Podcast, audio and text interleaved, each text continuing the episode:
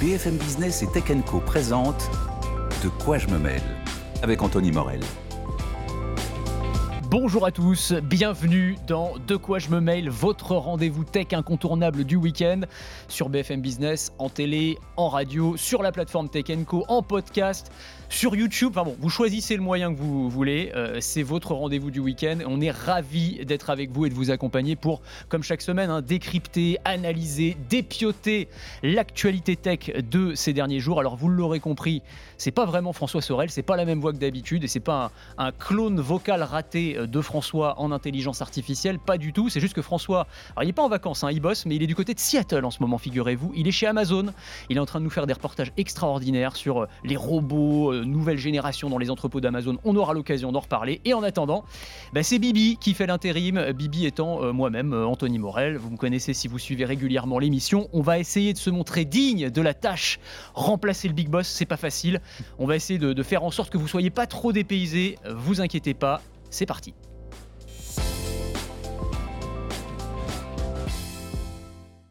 Le hashtag des QJMM, évidemment, pour nous suivre sur les réseaux sociaux. Euh, de quoi je me mêle en deux parties comme chaque semaine. Tout à l'heure, on sera avec Lionel Paris.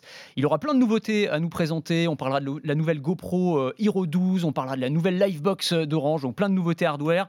En attendant, on a notre traditionnel club de la presse IT avec un, club de la presse IT VIP. Voilà, on a des invités de. Non, mais on dit ça à tous les invités en fait, mais c'est bien. Ça, ça, met un peu en confiance et toujours, ça fait toujours plaisir. Alors, à ma gauche, on a Emmanuel Paquette, journaliste, grand reporter à l'informer, s'il vous plaît. Spécialiste des sujets euh, tech et médias. Salut Emmanuel, qui vient nous voir euh, régulièrement, sporadiquement, j'allais dire. Pas, pas, assez souvent, on aimerait bien le voir plus souvent dans De quoi je me mêle, Emmanuel. Et puis à ma droite, Raphaël Benteo. Salut Raphaël. Salut à vous. Journaliste chez les numériques, animateur euh, également. Tu testes plein de produits tech et ça tombe bien parce que là, on a un, gros morceau là, cette semaine. Ouais, on voulait vous parler bah, de la sortie des, des, nouveaux Pixel, Pixel 8, Pixel 8 Pro. On en a parlé euh, il y a quelques semaines au moment de la keynote. Hein. vous l'avez peut-être suivi avec nous d'ailleurs. 4 octobre, Google nous a promis quand même monts et merveilles. Ils sont sortis. On va pouvoir débriefer un petit peu tout ça parce qu'on a eu l'occasion de les tester. On va aussi élargir un peu le sujet. L'idée, c'était de parler de, bah, de cette nouvelle génération de smartphones en fait qui est en train d'arriver, hein. euh, dopée à l'intelligence artificielle. Est-ce que ça va devenir la nouvelle norme? Est-ce que ça va devenir le nouvel argument commercial pour tous les fabricants? On avait les iPhones. On entre dans l'ère des iPhones, hein, les smartphones avec de l'artificial intelligence inside. Euh, et ben voilà, on, va commencer par, euh, par parler de ça. Alors, juste pour les comparer, moi je vous ai apporté les deux là. je sais que tu en as un aussi. Tu as le Pixel 8 Pro, moi aussi. J'ai le 7 Pro et le 8 Pro juste pour qu'on compare en termes de design pour commencer, pour dire qu'il n'y a pas de différence en gros. Hein. Pas grand chose, non. C'est les mêmes. Il est juste un tout petit peu plus petit, le nouveau. Il y a toujours ce, ces capteurs photo, ce bloc photo avec une protubérance à l'arrière hein, qui donne un look très distinctif. On aime ou on n'aime pas. En tout cas, de ce point de vue-là, ça change pas tellement. En revanche, ce qu'il y a à l'intérieur, là, il y a du nouveau et notamment toutes les promesses de Google sur l'intelligence artificielle, notamment au service de la photo. On nous a promis des trucs complètement dingues tu as pu tester, euh, Raphaël. Alors dis-nous un petit peu euh, ce qui change et, euh, si tu as été convaincu. Bah nous, chez les numériques, on l'a testé. Hein. C'est un produit qui est assez haut de gamme et qui a pris 5 étoiles. Mais comme tu le dis, il y a pas mal de changements côté intelligence artificielle. Euh, on a un truc un petit peu rigolo que tu n'as pas réussi à tester du coup. ah oui, alors c'est ça. La petite anecdote, c'est que moi, j'ai pas dû faire toutes les mises à jour, mais j'ai pas réussi à accéder à toutes les fonctionnalités. Euh, on a un petit euh, un changement de visage qui peut être appliqué. Tu sais, quand on fait des photos de groupe et qu'il y a toujours des bonnes photos et une ou alors une super photo, mais quelqu'un ferme les yeux sur la photo, eh bien, avec l'intelligence artificielle, tu vas pouvoir changer le visage celui qui a les yeux fermés, qui a tout raté, eh bien, tu vas pouvoir changer son visage en prenant le visage d'une autre photo. Ça s'intègre super bien. Euh, et ouais, moi j'ai testé, ça fonctionne très bien. Parfois, il y a des petits bugs, faut faire attention. Donc tu fais euh, plusieurs selfies, en fait, c'est ça? Tu fais te plusieurs le meilleur visage pour chaque personne. C'est ça. Il te prend le meilleur visage et tu peux choisir le visage que tu veux des photos précédentes. Et euh, donc ça, c'est assez fou, ça marche assez bien. On a aussi la gomme magique qui a été vachement améliorée par rapport à l'année dernière. Donc la gomme magique, c'est ce petit outil qui te permet de supprimer des éléments sur une photo. Euh, un truc qui était quand même réservé à ceux qui étaient adeptes de Photoshop ou tu vois de gros logiciels lourds. Et aujourd'hui, bah, c'est disponible pour tout le monde en deux clics sur un téléphone. Donc ça, c'est assez fou, ça marche assez bien. C'est assez impressionnant pour le coup, parce que tu peux choisir même, tu, tu, tu cliques sur la silhouette d'une personne, même qui prend de la place sur la photo. Voilà et en fait elle est euh, instantanément effacée et l'IA en fait reconstitue ce qui est censé être derrière la personne en fait. Exactement. Alors c'est pareil, parfois si tu as des fonds un peu compliqués, ça marche pas très bien, mais si euh, le, fond est basique, franchement ça marche super bien. Et on a aussi cette nouvelle fonctionnalité qui est arrivée cette année, qui est la gomme euh, audio Et tu peux, quand tu fais une vidéo, je sais pas, dans le métro bruyante ou un concert, et tu peux focaliser maintenant l'audio, enfin la piste audio que tu veux euh, et supprimer tous les bruits de fond, euh, les choses comme ça. Par exemple, si je te fais une vidéo où je, dans le métro où je discute avec quelqu'un, eh ben, je peux focaliser sur ma voix et tu entendras tout euh, de manière très claire. C'est très bien foutu aussi. J'ai essayé dans le métro en venant, ça marche très bien. Donc tu as été plutôt conquis, on va dire, par ces, par ces nouveautés, par rapport à la promesse qui avait été faite par Google Franchement, ouais, il y en a d'autres qui vont arriver avec les mises à jour dans les prochains mois aussi. Hein. Ils avaient promis un, quand tu zoomes dans une photo de manière euh, un peu extrême, tu sais, ça fait des, des, images très pixelisées, très moches, et eh bien là, ça va pouvoir te reconstituer les pixels euh, et avoir une image très nette, même avec un zoom très prononcé, un peu comme dans les films d'espionnage ou de, ou de policiers, les films policiers.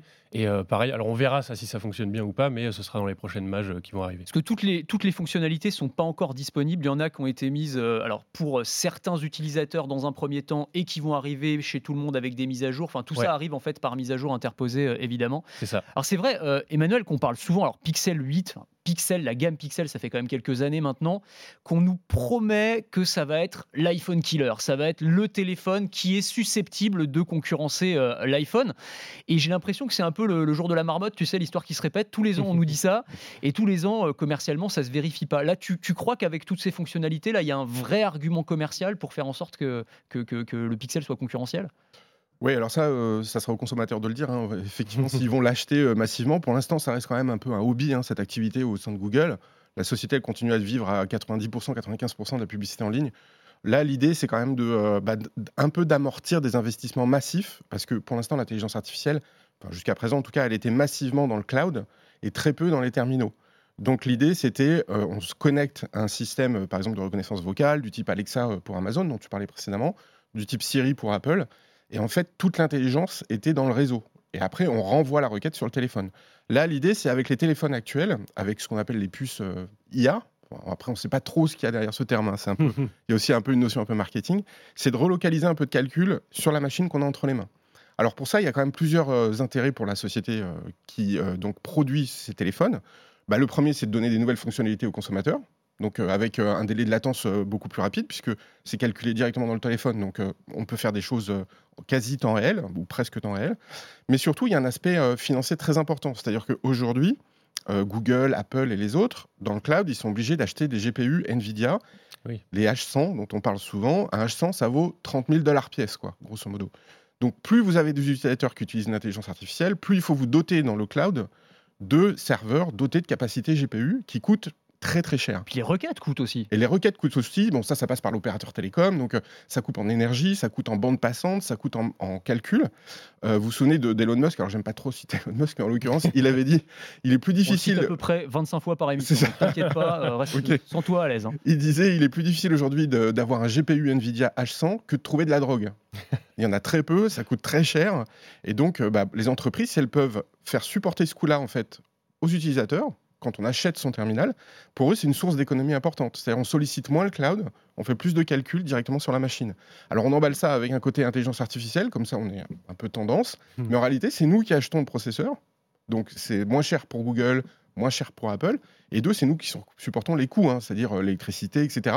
C'est pas le cloud de l'autre côté. Ah, Donc, il y a quand même une, une partie sur laquelle on transfère une partie des coûts sans le dire, hein, parce qu'on va pas dire au consommateur, hein, on va vous filer un téléphone hyper cher qui avec quelques fonctionnalités un peu euh, sympas, mais en réalité, c'est vous qui allez payer nos coûts de, cloud. Quoi. c'est en fait, malin, j'avais pas vu ça comme ça du tout. Mais, mais au-delà de ça, c'est quand même pour Google à la fois une vitrine technologique et euh, pour le grand public de dire voilà, l'intelligence artificielle, ça va vous permettre ça concrètement. Là, c'est des premières briques d'IA qui sont dans les mains du public. Il y avait ChatGPT évidemment et l'IA générative avec le chatbot, la boîte avec laquelle tu es en train de discuter. Mais là, l'arrivée dans la photo, c'est un peu ce que disait Raphaël, c'est-à-dire que jusqu'ici, tu pouvais faire ces trucs-là. Tu avais Photoshop, si tu étais un peu, un peu expert, un minimum en tout cas, tu pouvais faire ce genre de choses. Mais là, c'est, enfin, pour l'avoir testé un peu, c'est le téléphone qui te suggère, il dit juste, ah bah là, euh, tu veux pas supprimer Jean-Pierre Hop, t'appuies, Jean-Pierre disparaît. Non mais, tu vois, c'est vraiment ça. Le, selfie, bon, t'as une tête un peu bizarre, tu veux pas changer. Ça, c'est quand même assez dingue, quoi. Non, non, non, mais il faut rien enlever au côté euh, évolution technique, etc. Il y a évidemment une évolution technique. Hein. Tout n'est pas euh, drivé par l'économie moi, j'ai tendance à penser que beaucoup de choses le sont, mais bon, après, on a chacun notre déformation euh, en fonction des titres sur lesquels on, travaille. Mais euh, en l'occurrence, oui, oui, ça apporte des fonctionnalités. Et d'ailleurs, on s'attaque à ce qui est le plus visible aujourd'hui, c'est-à-dire la photo.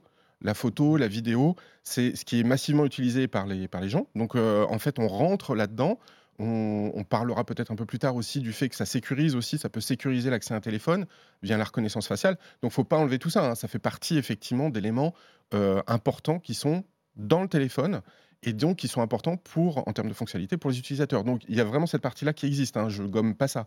Mais derrière, c'est aussi un aspect financier non négligeable Absolument. dans le cloud. Quoi. Voilà, faut, faut voir les deux parties. Tout à fait. Alors, juste sur la partie photo, je reviens à toutes les fonctionnalités dont tu as parlé. Et moi, je trouve que derrière, il y a une question qui est presque plus philosophique que technologique c'est est-ce qu'on est qu'on peut encore parler de photo Est-ce que c'est vraiment de la photo? C'est c'est du montage et du trucage permanent, en fait. C'est-à-dire que là, tu plus une photo réelle. À partir du moment où tu la retouches, t'enlèves un petit lampadaire qui était en trop, le selfie, c'était pas la bonne tête, je remets la bonne tête. Le ciel était euh, gris pendant mes vacances, euh, je- je- je- je- j'appuie sur outils et ça devient euh, bleu tout à coup.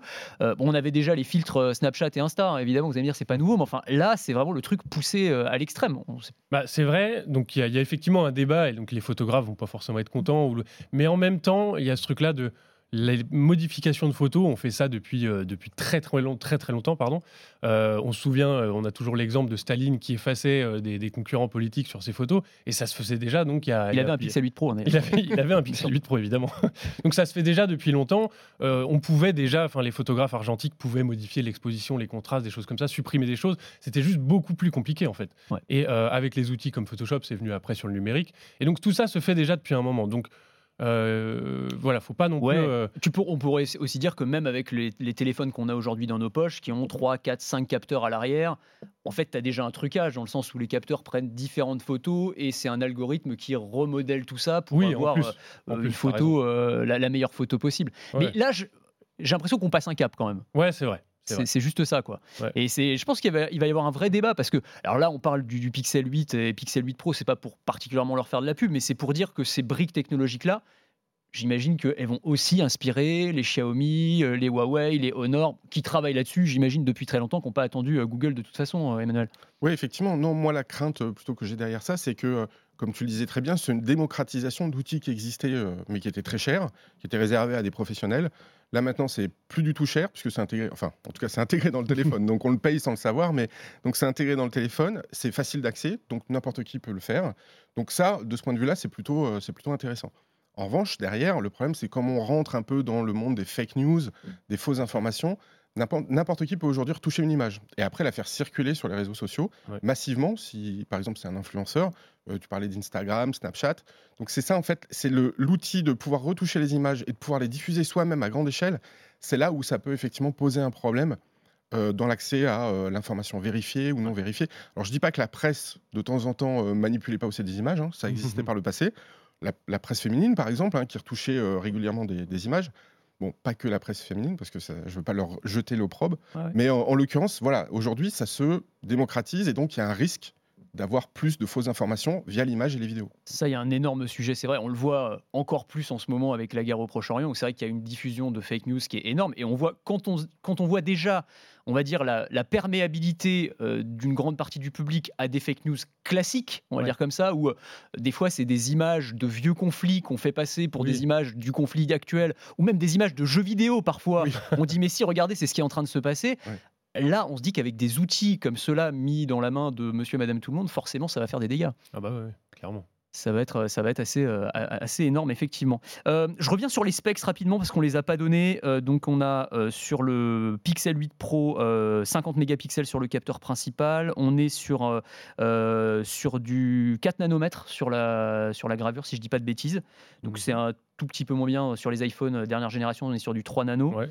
Euh, Est-ce que si on doit comparer smartphone contre smartphone, puisqu'on parlait d'iPhone killer, toi qui as testé les deux, euh, Raphaël, tu conseillerais quoi? Voilà un consommateur entre les. Ah bah oui, mais si. Ah bah non, mais faut se mouiller. La je sais bien. piège. La, question, piège. Bah ouais, mais bon. Bah, il y a l'éter- l'éternel débat Android ou, euh, ou, ou iPhone de toute façon, enfin iOS.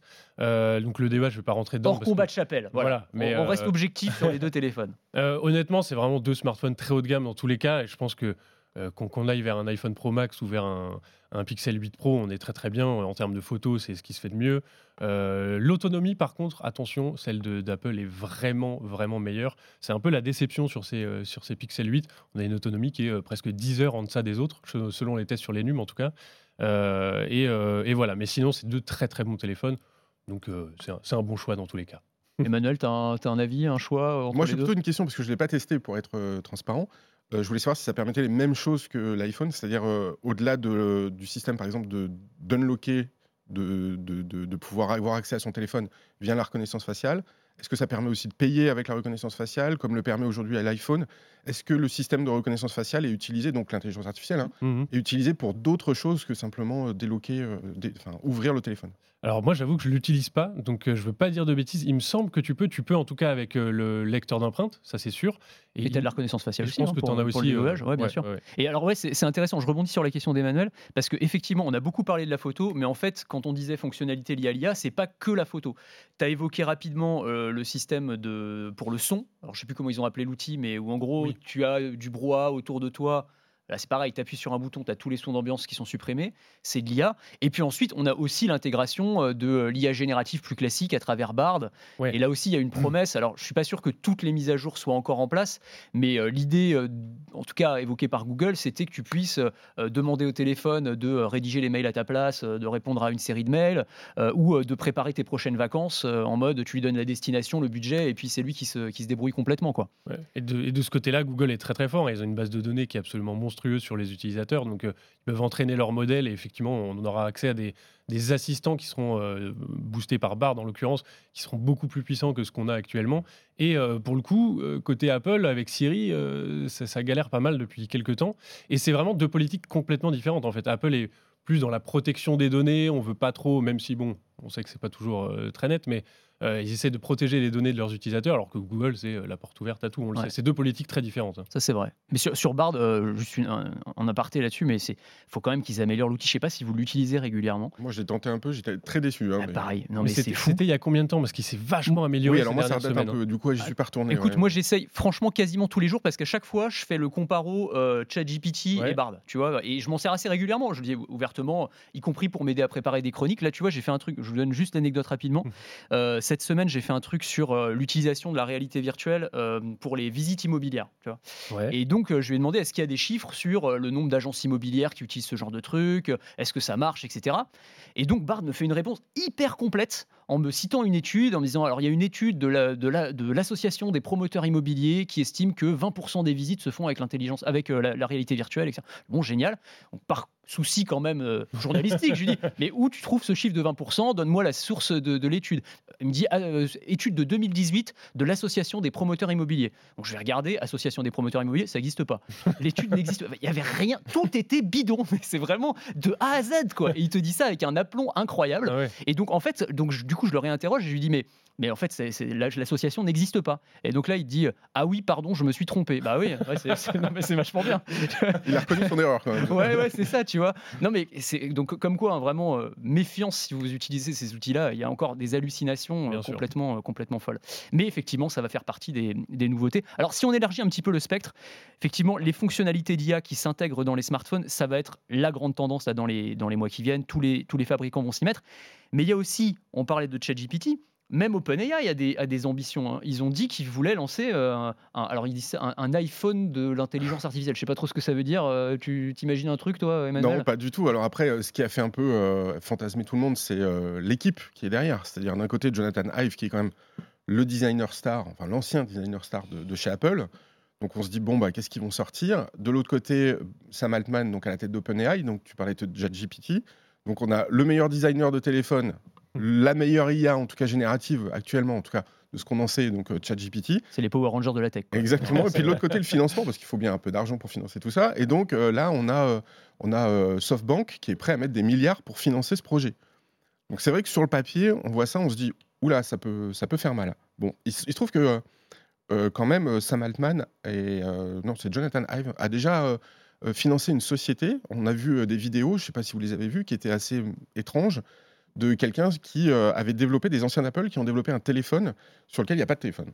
Donc c'est Ah un ouais petit rétroprojecteur qui est euh, mis sur le Si. voilà et qui Le projette voilà exactement Je vois très bien. et qui projette le téléphone sur la main. Et donc, on reçoit l'appel sur sa main, on peut discuter comme ça, donc il n'y a plus de téléphone. Et on voit bien que c'est un peu la logique d'Apple. Le- L'Apple, ils font disparaître petit à petit le maximum de fonctionnalités. L'iPhone, il diminue de taille de plus en plus. Donc, on voit bien que naturellement, l'idée, c'est de faire disparaître le téléphone. Et donc pour ça, on a besoin, alors là, on- je reviens en arrière, c'est beaucoup de puissance dans le cloud et un appareil en fait avec très peu de fonctionnalités. Ouais. Donc c'est à l'inverse de ce qu'on voit aujourd'hui sur la téléphonie mobile, où on voit un peu plus de, de- de- de processeurs spécialisés dans l'intelligence artificielle, un peu moins euh, de recours au cloud. Donc on voit que c'est un peu la machine arrière. Donc on ne sait pas entre ces deux visions-là qu'est-ce qui va gagner en réalité. Ah, ça va être hyper intéressant. Ça, c'est la, bataille du form factor. C'est-à-dire, Est-ce que finalement le smartphone va pas devenir obsolète dans un monde où l'intelligence artificielle nous permettra de piloter les objets autrement? Et c'est vrai que alors, je, je le décris parce que j'en ai une image très précise. Ils l'ont présenté il y a quelques semaines à la Fashion Week de Paris. Ce petit, euh, c'est un- une sorte de pin. En fait, c'est un gros Oui, badge en fait. hein. Mm. Donc que tu peux accrocher à une chemise par exemple. Et effectivement, tu vas, en fait, on le pilote à la voix. C'est ça. hein. Exactement. ouais. Et, et- et- et il va projeter en plus des informations. C'est étonnant. Tu, tu crois, à la fin du smartphone, à un moment, peut-être à cause de l'IA, euh, euh, on va peut-être réimaginer effectivement ce qu'est euh, l'interaction entre l'homme et la machine. Ah peut-être ouais. J'avoue que je, ne connaissais pas ce, petit appareil dont vous parliez là, mais effectivement, je pense que on, l'a vu au fil du temps. On a des usages qui apparaissent et qui disparaissent. qui aurait pu penser il y a, quelques années qu'on aurait des, smartphones ultra connectés comme ça et, donc il y aura sans doute un changement de, paradigme, si je veux dire, utiliser un grand mot, mais mais euh, mais ouais. Ça pourrait être, euh, alors ça peut être ça, Humane, ça peut être aussi euh, des lunettes. hein. Il y a plein de, de- Oui. de fabricants qui reviennent à l'idée euh, originelle des Oui. Google Glass. Mais on peut se dire qu'avec l'IA, ça pourrait peut-être aller un peu plus loin. Bah, il y a quand même, oui, deux sociétés qui euh, poussent toujours le- les, les lunettes. hein. C'est euh, bah, d'une part Meta, puisqu'ils ont annoncé une nouvelle version euh, des Ray-Ban euh, connectés, Mm. qui pour l'instant n'ont pas été un énorme succès. quand même. Non, c'est Non, clair. c'est vrai. c'est clair. Et puis, Enfin, le, là, il n'y a pas vraiment d'IA dans leur Ray-Ban connecté. C'est pas. Bah, en fait, comme c'est connecté au cloud, donc euh, Ouais. probablement que c'est utilisé en déporté. C'est pas dans les lunettes, parce que dans une lunette, on peut pas trop faire de calcul. Enfin, c'est, disons que c'est compliqué. Puis de l'autre côté, Snapchat avec les spectacles, qui a, là aussi n'a pas été un grand succès euh, depuis le premier, euh, le, le premier produit qui est sorti en 2017, je crois. Ouais. Ils en ont fait trois versions. Bon, pour l'instant, euh, ça reste limité. hein. Bah, il y a toujours ce problème de d'intrusion aussi dans la vie privée des gens, c'est-à-dire avec les caméras qui peuvent filmer n'importe quoi. Ouais. Je lisais un article dans je sais plus quel canard américain cette semaine justement parce qu'il y a plein de projets qui, avec l'intelligence artificielle, veulent, faire revivre ces lunettes euh, avec de la réalité augmentée éventuellement. Et ils appelaient ça le, re- le retour des euh, le retour des glass holes. Tu sais, c'était le surnom des gens qui portaient les lunettes. On les appelait les glass holes, mélange de glace, euh, lunettes et assholes, parce qu'effectivement les mecs euh, n'as pas, très t'as pas traduit ce terme-là. non, j'écoute. Je me suis dit, notre public est anglophone. non, C'est un terme pas très de- sympathique. ouais, de lui-même. Voilà, on, on comprendra. On a, on a compris que c'était pas très sympathique en tout cas. Mais c'est vrai, c'était ce truc de, en gros, avec tes lunettes, tu pouvais euh, filmer n'importe qui. Enfin, c'était très Oui. intrusif dans la vie, euh, dans la vrai. vie des gens, quoi. Donc il y, y a aussi des questions euh, Puis il y a des gens qui s'étaient fait taper. qui s'étaient fait taper. Ouais. Ouais, Ah ouais, on, avait vu, euh, on a vu des images où, euh, effectivement, euh, parce que tout le monde se sent du coup espionné dans la rue, photographié ou éventuellement même reconnu facialement, puisqu'on peut croiser quelqu'un dans la rue et faire. euh, bon, ça, je- tout avait été bloqué hein, technologiquement, mais on pourrait reconnaître n'importe qui à n'importe quel moment, donc, potentiellement, via l'intelligence artificielle. Donc ça pose quand même des grosses questions euh, de- vie privée. Alors en attendant, là on s'est un petit peu euh, éloigné, ou en tout cas on s'est projeté, mais si on revient à nos smartphones et à l'intégration de l'intelligence artificielle dans les smartphones, ça va se faire aussi par l'écosystème applicatif. Et on parlait d'OpenAI. ChatGPT, euh, il y a une nouvelle version, enfin une nouvelle version, une nouvelle fonctionnalité qui est arrivée ces derniers jours en France, qui s'appelle GPT Vision, où en gros on a donné des yeux à ChatGPT, hein, c'est vraiment ça. Mhm. Et où euh, bah, euh, concrètement, euh, on va pouvoir pointer son téléphone sur n'importe quel objet et on va en avoir une analyse et des informations contextuelles. Je ne sais pas si vous avez eu l'occasion de le tester. Qui peut nous dire un peu à- quoi ça va servir concrètement et est-ce que c'est une révolution? Bah, moi, j'ai trouvé ça assez fou. On l'a essayé et je crois que Bard propose aussi une fonctionnalité similaire. En fait, tu prends une photo de quelque chose et tu peux poser des questions à ChatGPT pour lui demander, je sais pas, moi, tu prends. on avait vu l'exemple de quelqu'un qui voulait changer sa selle de vélo. Prenait une photo et il demandait à ChatGPT comment je fais pour changer ma selle de vélo. Et euh, ChatGPT t'explique. Euh, tu peux même prendre ensuite une photo un peu plus proche pour vérifier les, euh, le type de vis qu'il y a dessus. Et il va te dire alors, vous avez besoin là d'une clé Allen. Euh, euh, après, on prenait. euh, la photo d'une boîte à outils. Est-ce que j'ai les bons outils pour changer ma selle? ChatGPT te dit oui, oui, c'est bon, là, vous avez une clé Allen. C'est vraiment, c'est impressionnant en vrai. C'est fou. Ouais, c'est ouais, fou. c'est assez Bah, fou. sauf s'il se trompe. Oui, alors, oui, parce que oui, C'est Ouais, Là, on va, on, va, on va tout péter avec sa clé en disant mais pourtant j'ai la bonne clé. c'est la euh, faute à ChatGPT. Voilà. J'ai cassé mon vélo. Non, mais c'est quand même, c'est vrai que enfin, là aussi, la promesse est assez dingue. Il faudra voir un peu la, la réalisation concrète. Oui, parce qu'il va forcément y avoir des faux pas au démarrage, comme on en a vu sur Midjourney, ChatGPT, Oui. vous savez, avec les, les photos, avec les, les personnages avec 5 ou 6 doigts, donc on pouvait repérer assez rapidement que c'était une intelligence artificielle. Maintenant, c'est vrai que ça s'améliore très vite. hein. Ouais. On, voit, euh, on voit les défauts qui sont petit à petit gommés. Donc au début, on s'en moque un peu, après, on s'en inquiète. Puis peut-être après ils vont prendre notre boulot. Mais on voit l'évolution très rapide quand même de ce genre d'intelligence artificielle. Alors que demain, on sera tous avec nos smartphones devant nous, tu vois, à, analyser tout ce qui se passe devant nous. tu avais un autre exemple qui était montré dans les vidéos de démo, c'était avec un frigo où tu, tu, pointes du doigt, tu pointes avec ton téléphone les aliments dans le frigo, il te propose des recettes. Alors ça peut sembler très futile comme ça, mais il y a aussi une autre application qui s'appelle Be My Eyes, qui est à destination des malvoyants et, et des non-voyants, qui est, enfin des malvoyants surtout, qui intègre du, euh, du GPT à l'intérieur et où en gros bah, tu vas pouvoir quand tu es malvoyant tu pointes euh, par exemple le litre de lait dans ton frigo on va te dire s'il est périmé ou pas ou ce genre de truc. Enfin, c'est aussi des choses qui peuvent changer la vie quoi concrètement. Ça va être euh, exactement. Surtout avec un téléphone sur, on a toujours sur soi quoi. Donc là il y a pas parce qu'avant tu sais on nous a longtemps parlé du frigo connecté. Bon on l'a jamais vu arriver. Sur tous les CES, tous les CES le frigo qui allait passer la commande à ta place parce qu'il allait voir etc en réalité on voit que c'est pas le frigo qui va devenir intelligent. Tout va passer très probablement par le smartphone ou une évolution du smartphone et euh, le, frigo restera probablement stupide, lui. Mais tout sera déporté ailleurs. Mais c'était très pratique pour les journalistes, quand même, le frigo connecté. Parce que quand tu étais en rate de sujet, tu avais toujours l'histoire du frigo, connecté. Il y a eu la machine à café aussi. Ah, là, la machine à café aussi. Non, mais c'est vrai, c'était des euh, bons trucs, mais euh, on va oublier maintenant. tiens, alors, une autre fonctionnalité liée à l'intelligence artificielle. Alors, c'est vrai, on n'a pas parlé de, de, Lens, qui est aussi intégré, ah évidemment, par défaut. Que, Lens était déjà très fort. Hein. Il était déjà très fort. Il est pas mal mis en avant aussi dans les nouveaux pixels. Et moi, pour moi, Lens, alors je sais pas pour vous, hein, c'est une des applications les plus sous exploité, je trouve. Euh, enfin, moi, tous les gens autour de moi, je connais personne qui utilise régulièrement Lens, alors que tu peux faire des trucs absolument incroyables. Un peu ce qu'on vient de décrire en fait avec euh, GPT Vision, peut-être un, petit peu moins puissant, encore que. Mais euh, tu as des trucs assez dingues avec Moi, je l'ai beaucoup utilisé il y, a, il y, a, quelques mois pour quand j'étais en voyage à Taïwan et pour traduire n'importe quel menu, panneau que tu comprends pas, en fait, qui est en, qui est en chinois, et tu mets Google Lens devant, il te traduit en temps réel, même si c'est un tableau écrit à la main sur de la craie, et ça te traduit tout en temps réel, c'est fou, ça marche trop trop bien. Et alors, tu m'offres la, transition parfaite, puisqu'on parle de traduction, avec toujours de l'intelligence artificielle, mais qui sert à traduire non pas du chinois, mais des papyrus de l'Antiquité. Il bah, faut que tu nous donnes, faut que tu nous expliques un petit peu cette histoire. Un étudiant, c'est ça, qui a, utilisé un, algo pour, euh, traduire euh, des textes anciens? En fait, tu as une équipe de scientifiques qui a lancé le Vesuvius Challenge, qui est un, du coup un concours qui est ouvert à tout le monde hein, euh, et qui vise à, qui vise à essayer de, de, décrypter des papyrus qui ont été complètement brûlés par euh, l'explosion du Vésuve, donc euh, euh, à Herculanum, donc au même endroit, enfin à côté de Pompéi aussi, mmh. et donc qui sont ces papyrus qui, sont encore enroulés. qui ont brûlé et qui sont enfermés dans de la cendre et de la boue, qui sont tellement fragiles qu'on ne peut pas les manipuler. Et donc, depuis quelques années, il y a des scientifiques qui arrivent à scanner ces papyrus pour essayer de détecter des traces d'encre. et parfois, ça marche très bien. Le problème à Herculanum, c'est que l'encre est très difficilement visible. Et donc, des équipes de, en l'occurrence, un étudiant euh, a réussi en utilisant, en entraînant un modèle avec le, deep learning, a réussi à détecter des endroits euh, et faire apparaître de l'encre petit à petit. Et c'est le premier à avoir réussi sur un de ces papyrus. Il a gagné quand même 40 000 dollars, donc c'est pas mal.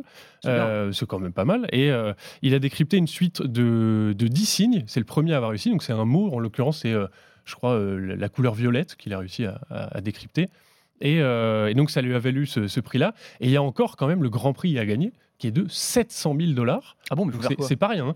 Là, il faut que tu décryptes un peu plus quand même. C'est quatre passages de euh, environ 150 signes, je crois. Ah ben maintenant euh, qu'il a fait ça, il peut, il va continuer là. J'imagine qu'il va continuer. Je pense qu'il y a pas mal d'équipes qui sont sur le sujet. Vous avez jusqu'au 31 décembre pour euh, pour participer et réussir. Alors évidemment, c'est révisé par des pairs, des équipes de scientifiques, etc. Vous ne pouvez pas y aller comme ça. mais donc c'est des modèles qui ont été entraînés sur des détections de, de petites craquelures, de choses comme ça, pour dire ah tiens ça c'est peut-être une lettre. Et à force d'entraînement, l'intelligence artificielle a reconnu des lettres, des signes et puis, et, puis, et des mots à la fin. C'est marrant parce que l'étudiant a été interviewé, alors j'ai vu l'histoire comme toi, et en fait, il raconte le, le eureka moment, tu sais, le, le, moment où en fait son modèle de langue, euh, son, enfin son algorithme a, a, détecté les lettres et donc il les a découvertes, tu sais, et il a dû avoir ce, truc, il a dû se prendre pour Champollion, tu sais, euh, ça y est, je l'ai déchiffré, ça doit être incroyable comme moment. Oui, la vraie question, c'est si l'algorithme se trompe, qui peut le vérifier? On n'a pas accès euh, au, manuscrit tel qu'il était. Donc, euh, s'il y a des erreurs, etc. Donc, c'est vrai que je me demande, même scientifiquement, comment ils arrivent à savoir que la traduction est bien la bonne traduction et ce qui a été découvert est bien ce qui devait être euh, inscrit au départ sur le, sur le papyrus. Oui, c'est une bonne question, effectivement. J'imagine que ça doit être effectivement validé d'un point de vue scientifique avec des. Des, revues de pairs, etc. Mais ouais, ça doit être assez compliqué, effectivement, à, vérifier. Alors, on voulait terminer, il nous reste encore quelques minutes, sur cette thématique autour de l'intelligence artificielle. Euh, pour se dire que la France avait une carte à jouer, peut-être, ou peut-être pas. On va voir avec toi. On va voir avec toi, Emmanuel. Parce qu'on dit ça tout le temps. Moi, c'est mon côté un peu euh, chauvin, euh, patriote, et voilà, et j'assume. Euh, c'est vrai qu'on a une excellence française dans le domaine de l'intelligence artificielle. Alors, on n'est pas très bon sur les smartphones, ça c'est vrai, mais peut-être que les briques technologiques dont on vient de parler, euh, la France a clairement une, une carte à jouer.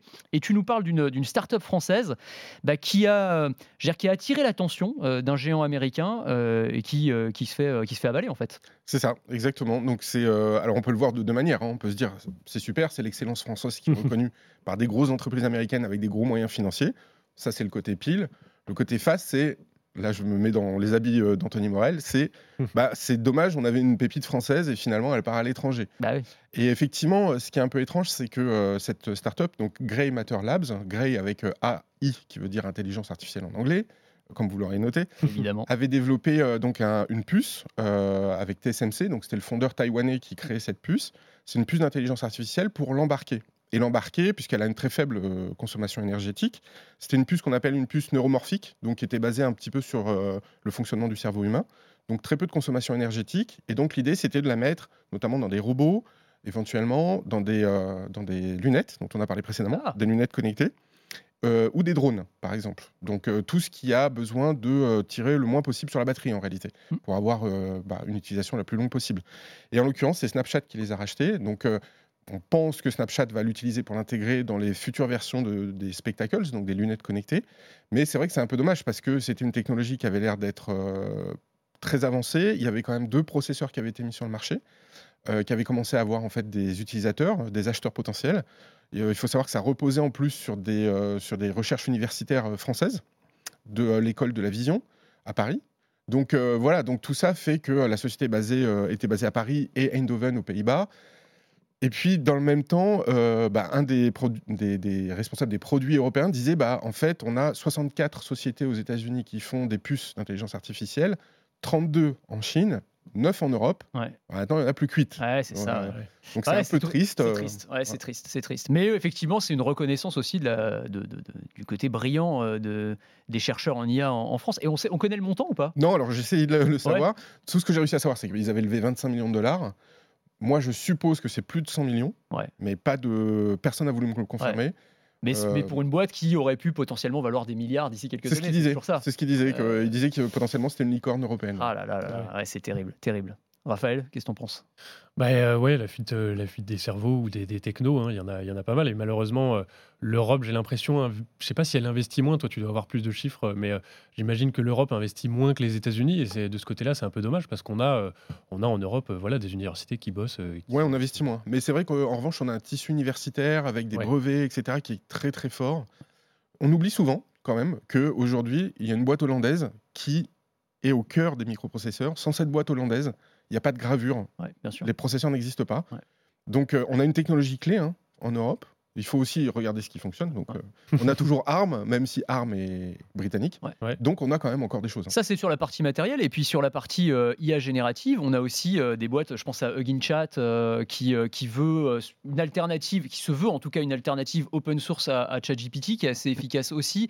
Euh, Il y a Xavier Niel qui a investi aussi massivement là, dans, dans, Oui. dans l'IA. Il y a il y a qui vient d'annoncer Voilà. euh, il y a quelques jours euh, qu'il travaillait sur une IA, Et euh, effectivement, pour essayer de contrer un peu de ChatGPT. C'est ça. Et il y a des projets. En plus, alors, euh, je dis une bêtise ou pas, parce qu'il y a Hugging Chat et il y a un autre projet français euh, dont j'ai oublié le nom maintenant. Mais il y en a un qui a été créé par trois euh, Français qui, qui reviennent de la Silicon Valley, qui ont bossé pendant des années chez Meta, chez, Ouais. chez Google, etc., qui étaient vraiment des pointures et qui disent bah, en fait, nous, on veut maintenant créer un, un modèle de langage français euh, avec cette idée aussi, enfin, peut-être j'extrapole un petit peu, mais de faire rayonner la France à l'international. Alors, Je pense que c'est Ouais. bien qu'on Je me demande si c'est pas Mistral AI, non ah, Mistral AI, Je exactement. si, c'est ça, ouais, absolument. Et, et en fait, je trouve que c'est hyper intéressant d'avoir ce discours-là. C'est-à-dire qu'on ne peut pas, comme dans d'autres euh, ruptures technologiques, se contenter là, de regarder le match de ping-pong entre les États-Unis et la Chine et nous Mm. rester au milieu là, à regarder le match. Donc Ouais. là, faut qu'on. Là, peut-être que les barrières à l'entrée sont encore abordables, on va dire. Euh, C'est c'est maintenant qu'il faut y aller, quoi. Alors technologiquement, euh, les barrières à l'entrée ont l'air d'être euh, effectivement abordables pour le- les Européens. Le vrai souci, c'est des soucis de capitaux. C'est-à-dire que comme il faut investir beaucoup, avec des projets qui des fois prennent un peu de temps, et nous, on a des investisseurs en Europe et en France qui investissent, mais sur du court terme, quoi, à 5 ans. Et donc là, on se relance sur du hardware ou du software qui demande un peu plus de temps, plus d'investissement, Et c'est là en fait où ça pêche. C'est pour ça que Grey Matter Lab s'est vendu, hein, par exemple, à Snapchat. Ils n'arrivaient plus à avoir accès à suffisamment de capitaux pour se développer. Bon, on verra à quoi ressemblent les, les futurs spectacles de Snapchat. Peut-être qu'elles auront un succès incroyable grâce à une intelligence artificielle conçue par des Français. Et déjà, ce serait une petite fierté. Voilà. Exactement. Bon, bah merci à tous les deux, c'était passionnant. Euh, merci Raphaël euh, Benteo, euh, journaliste chez les numériques. On te retrouve euh, bah, très régulièrement. En plus, tu animes des émissions aussi. Hein, Bah ouais, deux, fois lives. par semaine. Enfin, on est en direct tous les jours à 11h30 euh, sur, euh, sur Twitch. Et Emmanuel Paquette, merci beaucoup d'avoir été avec Merci. nous. On peut euh, bah, continuer à te lire évidemment dans l'informé. Vous restez avec nous, évidemment, on se retrouve pour la deuxième partie de De quoi je me mêle d'ici quelques instants. De quoi je me mêle sur BFM Business et Tech Co.